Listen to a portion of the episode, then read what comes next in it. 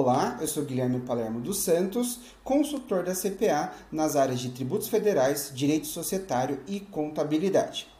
O nosso assunto de hoje são as prorrogações do Simples Nacional. Então, é, como medida para ajudar as empresas do Simples Nacional a superar esse momento difícil que nós estamos vivendo, é, foram feitas algumas prorrogações para as microempresas e empresas de pequeno porte optantes pelo Simples Nacional. Então, nós tivemos a edição de duas resoluções do Comitê Gestor trazendo essas prorrogações. Lembrando que o Comitê Gestor do Simples Nacional, é, ele tem integrantes de todas as esferas, né? Então, ele tem integrantes da União, dos estados, do Distrito Federal e também dos municípios. Então, propriamente falando aí das resoluções, a primeira foi a resolução CGSN 158 de 2021, que prorrogou aí o vencimento do DAS de três períodos de apuração. Então, o período de apuração de março de 2021, com vencimento original em 20 de abril de 2021, foi prorrogado e, além disso, dividido em duas cotas. Né? Então, a primeira cota, é, o vencimento ficou no dia 20 de julho de 2021 e a segunda cota no dia 20 de agosto de 2021.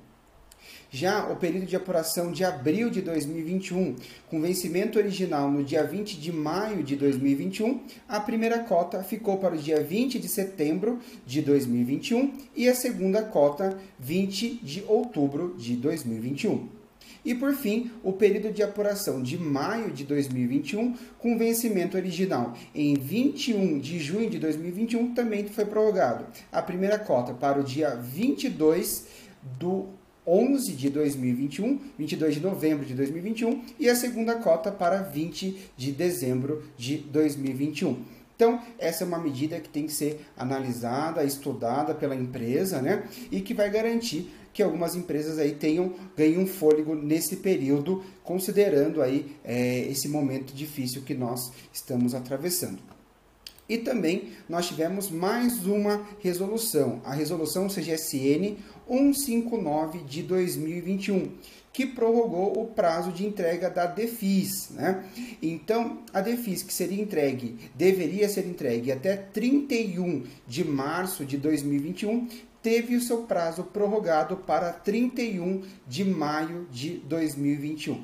Então foram essas duas medidas, essas duas prorrogações aí, desses três períodos de apuração do Simples Nacional e também da DEFIS, esperando aí que é, no segundo semestre a situação já melhore e também as empresas aí possam recuperar, é, se recuperar dessa crise que nós estamos vivendo.